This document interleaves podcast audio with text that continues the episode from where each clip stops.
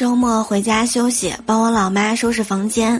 结果呢，我在这个床底夹缝里面发现了一个信封，里面零零散散的装着二百多块钱。我马上啊给我妈拿过去，跟她说：“哎，快看，我爸的私房钱被我找到了。”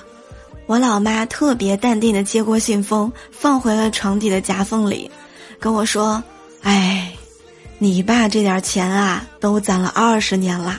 每次我收拾房间，我打开看一眼，实在是不忍心下手啊。